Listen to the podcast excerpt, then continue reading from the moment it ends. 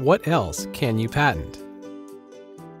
The expansion of patentable subject matter into new and more intangible realms has always been met with resistance. Patents involving the use of electricity were condemned 140 years ago, as were biotechnology patents 30 years ago, and, as we just learned, software patents that began 20 years ago. In each case, critics warned that these new kinds of patents would block scientific discovery and innovation.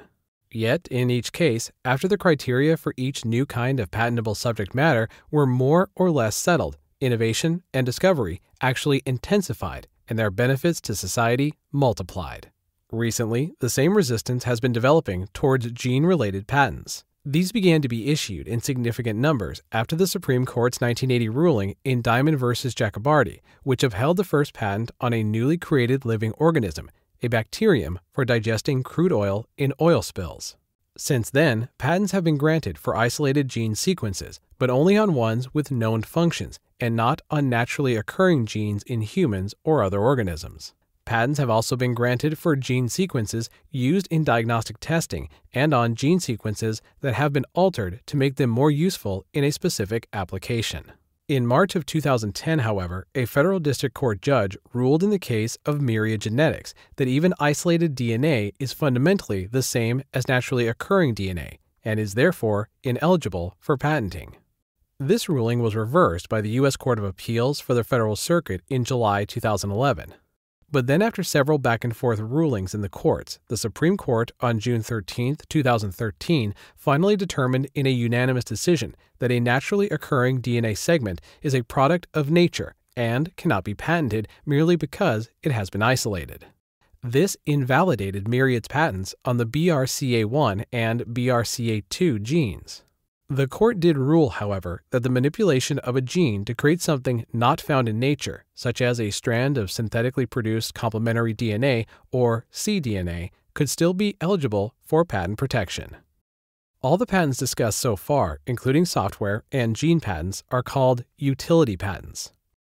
Utility patents are the most common type of patent. They preclude others from making, using, or selling the invention during the term of the patent, which begins on the grant date and ends 20 years from the filing date for an average of 17 to 18 years.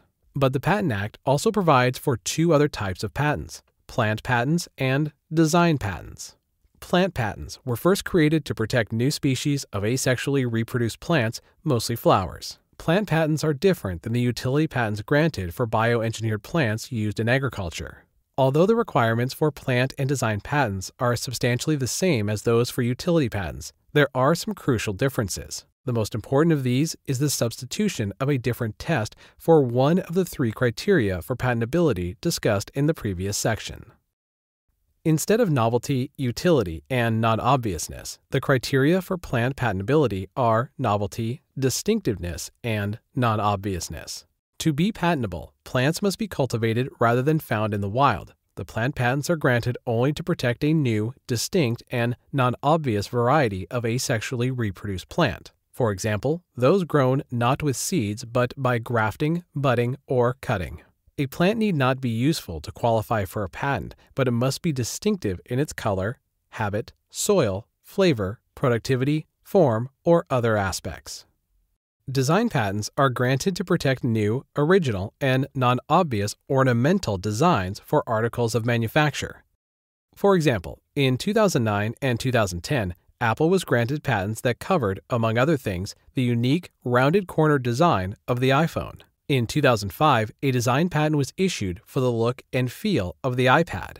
Design patents can be just as valuable as utility patents, as Apple discovered when a jury awarded it $1 billion in damages against Samsung in August 2012 for the latter's infringement of Apple's utility and design patents. Like plant patents, design patents also substitute a different test than utility in their requirements for patentability. Instead of the novelty, utility, and non obvious requirements for utility patents, the criteria for design patents are novelty, ornamentality, and non obviousness.